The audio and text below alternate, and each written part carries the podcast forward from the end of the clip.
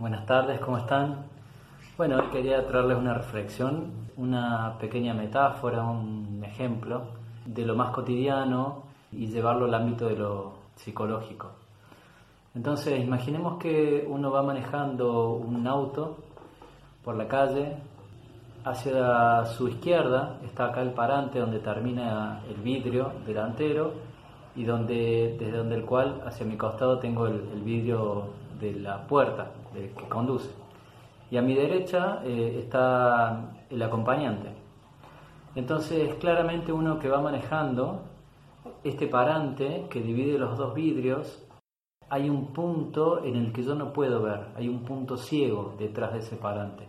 Muchas veces pasa que uno va manejando y si alguien viene cruzando desde este costado izquierdo y se detiene justo detrás del parante, yo no lo veo. Pero mi acompañante, que está ubicado más hacia mi derecha, ese parante no le tapa mi punto ciego, de hecho lo puede ver. Entonces mi acompañante me puede advertir y decirme, ojo que viene alguien cruzando, ojo que viene una bici. Y gracias a la, vista, a la posición relativa de él, yo puedo ampliar mi, mi campo visual que de estar solo tendría este punto ciego.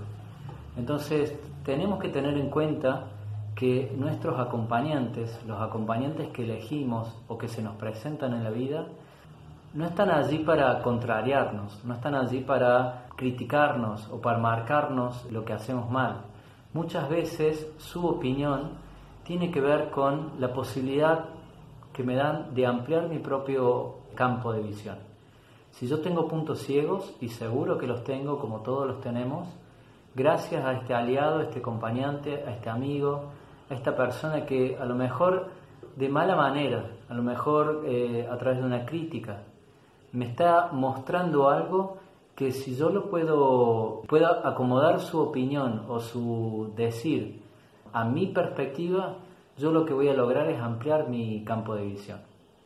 Así que bueno, tenemos esta situación del conductor y del acompañante que se da en una, situación cotidiana en el automóvil, pero la podemos utilizar para comprender este fenómeno psicohigiénico que sucede y poder aceptar de mejor modo la opinión del otro, la opinión del que ve desde el costado, la opinión del que mira e incluso no tiene el control y el poder de decisión, pero entender que esa opinión del otro incluso cuando viene de mala manera, me brinda la posibilidad de ampliar mi campo visual y evidentemente ampliando mi campo visual yo tengo mejores condiciones para tomar determinadas decisiones.